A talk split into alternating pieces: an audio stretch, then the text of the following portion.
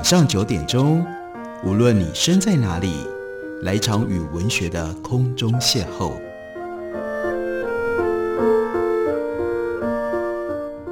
杨照谈书，邀您一同遨游文学世界，认识古今中外的经典之作。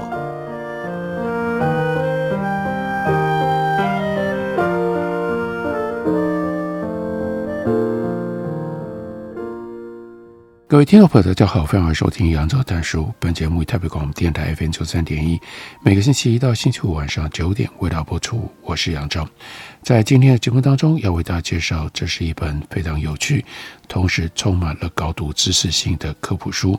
这本书是原来用英文所写成的，书名叫做《Wayfinding》，我们要如何找到路？这本书的作者是 Michael Baum。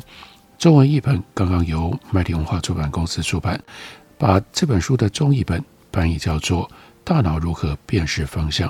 一开头的时候，作者 Michael Baum 就特别问你：你曾经好奇迷路是什么感觉吗？他有一个特别的建议，强调的建议。他说：不要轻易尝试，那种经验很吓人，而且通常会造成精神创伤。彻底迷路的人们。往往无法明智地做出可保全性命的决定，甚至自认只有死路一条。他们失去了理智，也失去了方向感。一般人不会迷路，这是个奇迹。物质世界的道路错综复杂，多数人却都找得到方向。我们有办法在穿越陌生街道的时候保持方向感，沿着从未走过的路超捷径，还能够在多年之后清楚记得之前只去过一次的地方。你要知道。这也就是这本书要特别强调、特别解释的，那就是这样的成就非同小可。那这本书也就是要解释人类怎么可以做得到这件事情，大脑是如何描绘认知地图，让我们在从未踏及的地方，我们也能够认清方向。更重要的是，这关乎我们和环境之间的关系，以及我们对周遭世界的理解如何影响了我们的心理，影响了我们的行为。人类看待物质空间的方式，对于物种演化至关重要。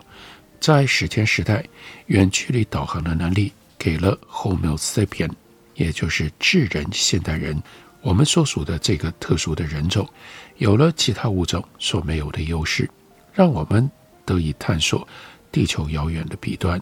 除了将我们定义为寻路人这种能力，另外影响了一些重要的认知功能。包括抽象思考、想象力、部分的记忆力，甚至于语言。不知道大家有没有意识到，我们人类其实在心理上跟生理上都是空间性的动物。所以在书里面，另外，Michael Baum 就特别提醒：如果你曾经罹患精神疾病，你体会过这种感觉，创伤后压力症候群、抑郁症、精神病和其他相关疾病的患者，通常。就是有了一种在内心迷失了方向的感觉，这不是一个 metaphor，这不是隐喻。精神疾病的确会影响大脑当中负责制作认知地图的区域。一些心理学家认为，鼓励精神病患在空间当中辨认方向，可以刺激这些大脑区域的神经元成长，有助于减轻精神病的症状。寻路和空间意识不只能够帮我们找到正确的方向，让我们和周遭环境建立连结，也可以增进心理的健康。现在多数人运用空间技能的方式跟以前不一样了，就使得这样的考虑、这样的认知尤其重要。连接全球卫星定位系统，那就是 GPS 的装置，让我们能够四处遨游，不必费心记录。也不需要动用千百年来导引人类寻路的政治官能。当然，这本书并不是在规劝大家不要用智慧型手机，但是这本书里提供了一些建议，以利人们在不损害认知健康的情况底下来运用 GPS。书里面用了几个重要的案例，例如说，在三十年前，加拿大一位心理学家 Ed Cornell，他接到了警方打来的电话。他们正在寻找一名九岁的男童。那个男孩几天前在乡下的一个露营地失踪。从他的足迹判断，他可能朝几公里外的一座沼泽走去了。电话当中，那位警官就问 A. Cornell：“ 你觉得一个九岁的孩子能够走多远呢？”Cornell 和他的同事 Donald Hatz 研究驯鹿的行为已经有几年了，所以他们是警方求助的不二人选。但他们开始认真的思考，才意识到自己，应该说任何人，对于走失儿童知道的很少。包括他们的行为、他们选择的路线、他们认路的地标，还有他们移动的距离。Cornell 和 Tats，他们就迅速地翻阅了相关的文献，将他们知道的一切都跟警方说。然后两个人呢，在共同所写的著作当中，他们说，对方的回应让我们感到羞愧。对方的回应是什么呢？警察就说：“哦，资讯不够多，不过没关系，我们另外会找一名。”灵媒来帮忙，因为这样受到了非常强烈的刺激。Cornell 和 Cass 他们就展开了一项史无前例的实验。他们和一百名儿童的家长联络，这些孩子的年纪介于三到十三岁之间，住在大学附近的牧场周围。他们征得了所有的这些家长的同意之后，分别请每个孩子带路到他们之前独自离家去过最远的地方。研究人员跟在孩子后面，研究人员跟在孩子后面，观察他们做了什么，记下路线，并且量测距离。一路上，那些儿童他们可以全权决定自己的行动，他们可以随时休息、回家，或者是打电话给父母。这应该是第一次有人从科学角度来检视儿童如何在空间当中巡行。实验的结果不只是提高了。找回走失儿童的可能性，也改变了人们对于孩童如何和空间互动以及他们认识世界的理解。因为 Cornell 就发现，孩子导航的方式和成年人不同。Ed Cornell 这位学者在退休了之后，移居到位于华盛顿州哥伦比亚河的一座小镇，在那里担任地方搜救队的志工，持续致力于寻找失踪人口。九月下旬的一天早上，作者 Michael Bon 就和 Ed Cornell 约在小镇的主要街道上一间餐馆碰面，然后 Ed Cornell 就带着 Michael Bon 去游览当地林木，让他看少见的林木品种组合。这里有雪松、橡树、冷杉和铁杉，另外这里有并列的牧场和葡萄园。还有从温带森林往东延伸转为稀树草原的广阔景色，他们两个人就屡屡停下脚步。Ed Cornell 说明地方生态的分界、多变的天气，以及他曾经救援在自由墓地当中迷路或者是受困陡峭峡谷的人们的经过。身为自然爱好者的 Econell，对周遭环境的观察力和对人类的行为是同样的敏感的。这项特质在搜救工作上非常实用，也有助于在学术上探究迷路的成因。Cornell 和 Katz 他们针对漫游儿童的研究得出了一些令人意外的结果。主要的发现是，儿童独自漫游的时候，移动的距离比任何人，尤其是他们的父母以为的，还要远上许多，距离平均多了百分之二十二。其中一些案例。更是高出两到三倍。然而，真正令 e c o n e l 感兴趣的是儿童游历的方式。他们要求儿童到之前去过最远的地方的时候，这些小孩之中没有任何人是直接前往，孩子一定是四处游晃闲逛，因为其他的事物而分心，绕了好大一圈才到达。那 Cornel 他就回忆说：“我们跟着这些小孩到各个地方。”孩子们口中的捷径，经过了购物中心、空旷而且积雪的停车场，甚至还穿越正在举行比赛的足球场。他们会爬上消防栓，四处探看；他们会踢散成堆的树叶，丢石头玩耍，或者是停下来看别人在后院烤肉。他们似乎依循本性而行。许多孩子也坦然承认自己偏离了熟悉的路线。其中有一个孩子。更是花了两个多小时才到达目的地。希望这样会让你想起你自己的童年时光，这种漫无目的、偶然发现未知事物的游走，就是儿童发展空间理解的方式。持之以恒，他就能够建立寻路的自信。这就是我们人种的生存策略。要认识这个世界，就要能够恣意地徜徉其中。每个人天生都是冲动的探险家。艾克诺尔记得自己小时候也是如此。他表示，强烈的探险欲望属于人类处境的一部分。想要探测未知，就得要寻找秘密路径，挖掘一些只有自己知道的地方，诸如秘密基地和通往洞穴的捷径等等。孩子都喜欢这种东西，这种行为帮助他们探索认知、记忆和靠地标认路等所有的事情。我们是用这种方法长大，我们也是用这种方法建立起我们的空间感，训练我们的大脑来辨别方向。我们休息一会儿，等我回来继续聊。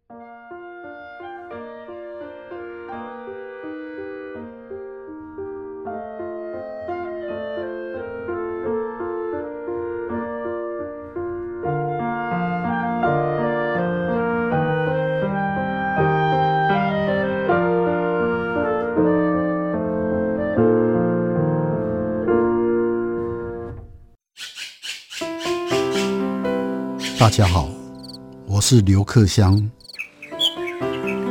亲近自己的城市，找回城市的温暖。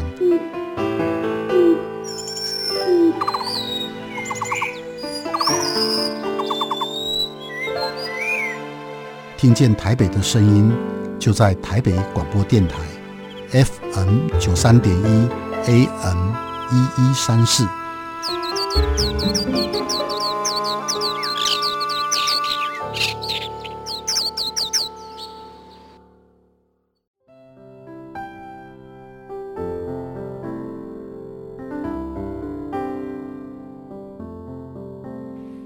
见台北的声音，拥有颗热情的心，有爱与梦想的电台，台北广播 FM 九三点一。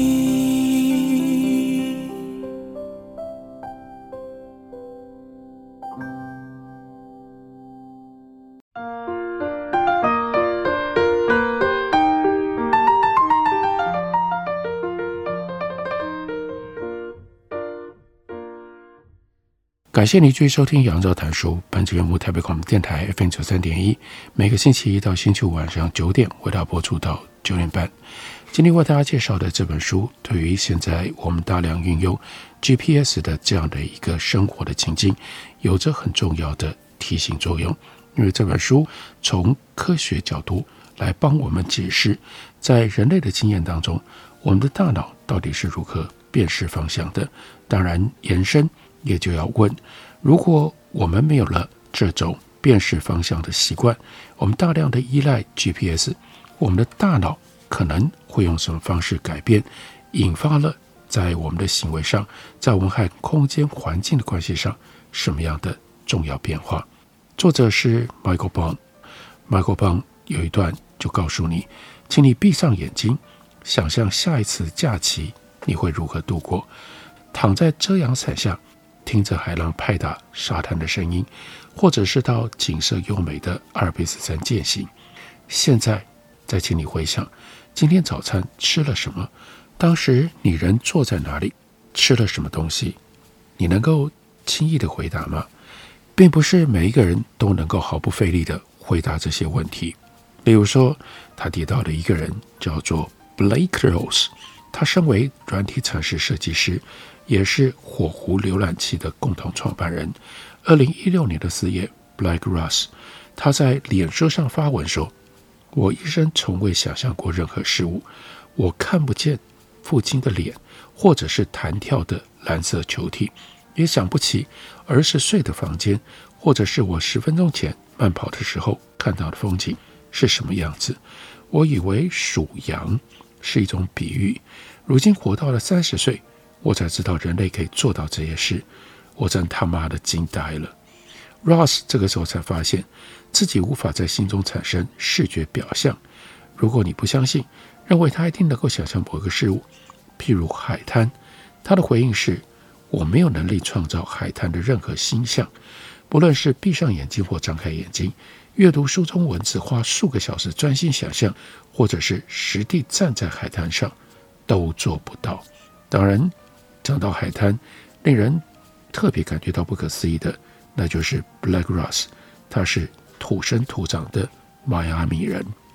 Ross 的问题在科学界有潜力。过去几年来，任职于伦敦大学学院精神学研究所的 McGuire，他持续追踪几个个案的生活情况。他们都和 Ross 一样，记不起过去，也无法想象未来。这些对象的海马回都受到了损伤，通常是边缘叶脑炎所导致的。他没办法在脑海当中塑造视觉情景，或者将物体的形象组合成连续的画面。马瓜尔他就特别表示，这些人他们甚至无法想象未来，他们彻底被眼前的事物给困住了。这位马瓜尔教授他就在一篇论文当中指出，有两名个案是这样描述他们如何努力想象却徒劳无功。有一个说：“我感觉自己好像在听收音机，而不是看电视。”我试图想象不同的事情发生，但脑海当中没有出现任何画面。另外一个则说，这就好比我有很多衣服要挂在衣橱里，但没有任何衣架可以用，所以这些衣服就散落了一地。如果你没有这种障碍，绝大部分人应该是没有这种障碍，你就没办法体会，那会让人感到多么样的无力。马库尔他的病患。只能够模糊地回想过去的经历，因为他们无法在心中去回溯自己参与过的任何事件，他们想象不出未来的样貌，他们的导航能力也就非常的糟糕，因为他们没有办法在脑中安排路线。其中有许多人不会做梦，像马库尔就告诉我们，没有画面很难做梦，就连白日梦也局限于当下的想法。他们很少人看小说。因为他们看小说的时候，脑中不会有画面出现。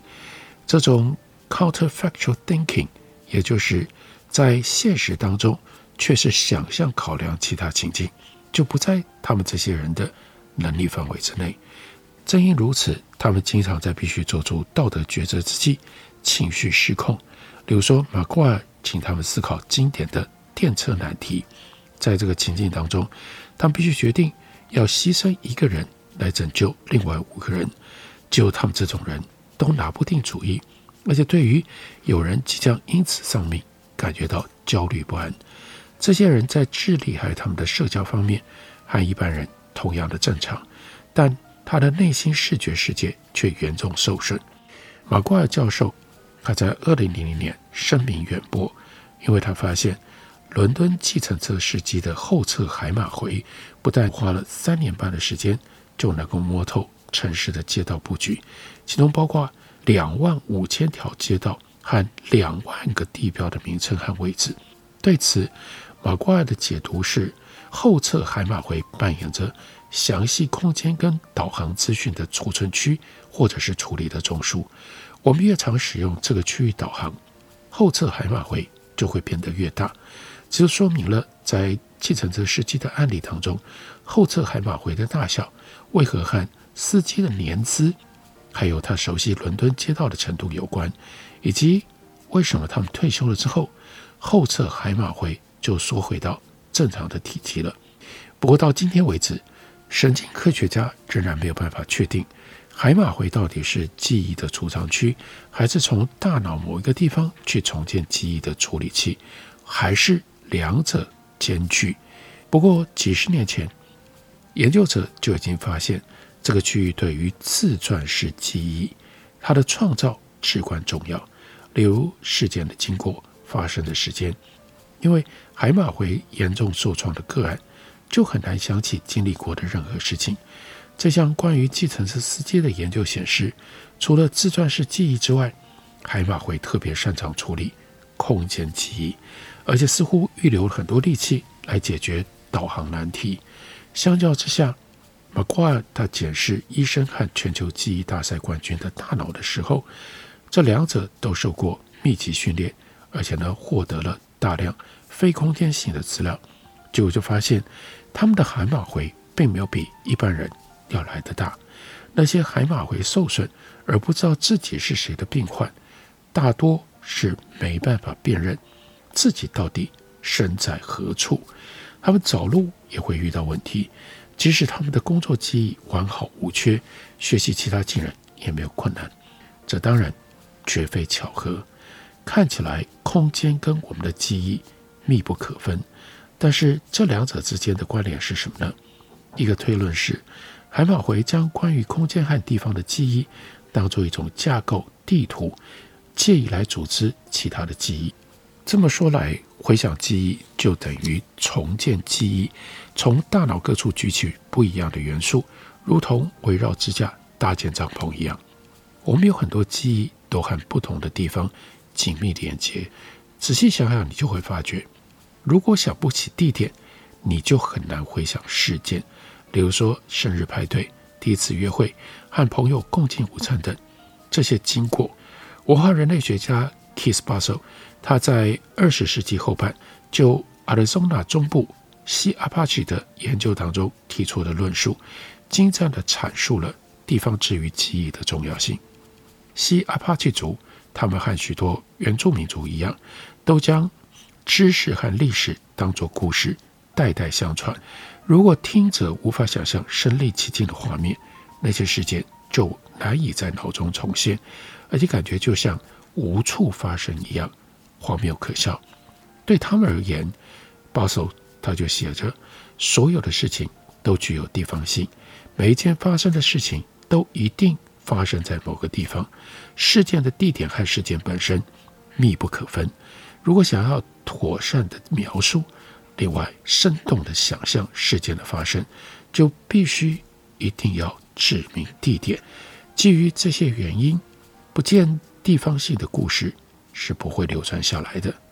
所以，如果你将事件跟地点连接起来，回想任何事情就会变得比较容易。而要找回反复无常的记忆，就有一个诀窍，那就是回到事发的地点。空间是寻回记忆的绝妙线索。如果你从客厅走到厨房要拿东西，到了那里却忘记要拿什么，这个时候怎么办？你只要走回客厅，你就会突然想起来了。这听起来好像是民间智慧，但是已经得到了科学研究的印证。在最奇特的一项研究当中，史特林大学的心理学家让一群潜水员在水底背诵单词，实验发现，他们在水中远比上岸之后更容易记起单词。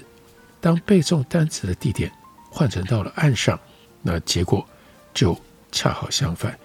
地方关联是名为位置记忆术，或者是记忆宫殿法的古代记忆技巧的运用原则，也就是将单词或者是物体连接在熟悉的路线当中，沿途所见的各个位置。古希腊、罗马的辩论家都用这个方法，一边想象自己走在城市的街道，或者是庄园的房间里，一边回想重要的论述。现在几乎所有记忆大赛的冠军得主，也都仰赖这套系统来记诵一连串的字词或者是数据。你不需要拥有特别的大脑才做得到这件事。研究人员发现，位置记忆术可以帮助任何人实现。非凡的记忆力，你可以选择任何路径作为记忆旅程，例如你每天日常遛狗的路线，或者是巡行家中各个房间。这个方法也有助于你发挥创造力，因为它可以帮助你想象与众不同的场景。我们对自己的大脑运作到底有多少的认识和理解呢？这本 Michael Pollan 所写的书就是特别提醒我们。记忆和空间有着这么密切的关系。这本书的书名是《大脑如何辨识方向》。感谢您的收听，下礼拜一同一时间我们再会。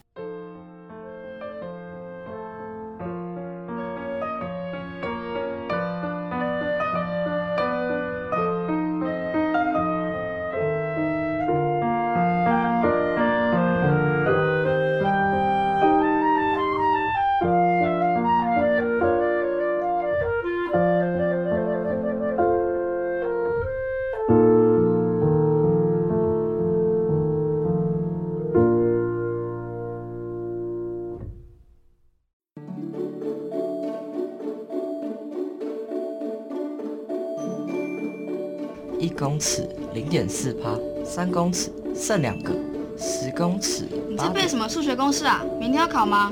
不是考试啦，是有关温室效应的问题。你知道吗？当海平面上升一公尺，台湾零点四帕的面积会被淹没；海平面上升三公尺时，全台六都会就只剩下桃园和台中两都。那如果上升十公尺呢？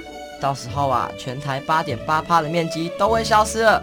尤其大台北盆地、南洋平原、台中彰化以南的海岸平原，很可能都会被淹没了。啊，这么吓人！那那该怎么办呢？我们可以多做一点，例如爱用当地食材，减少食品碳排放量；多搭乘公共运输工具，减少开车或骑机车的次数。而冷气温度也可以控制在二十六度到二十八度之间哦。嗯，还可以随手关灯、拔插头，自备环保餐具，少用一次性就丢弃的商品哦。台北电台与您一起珍惜资源，爱地球。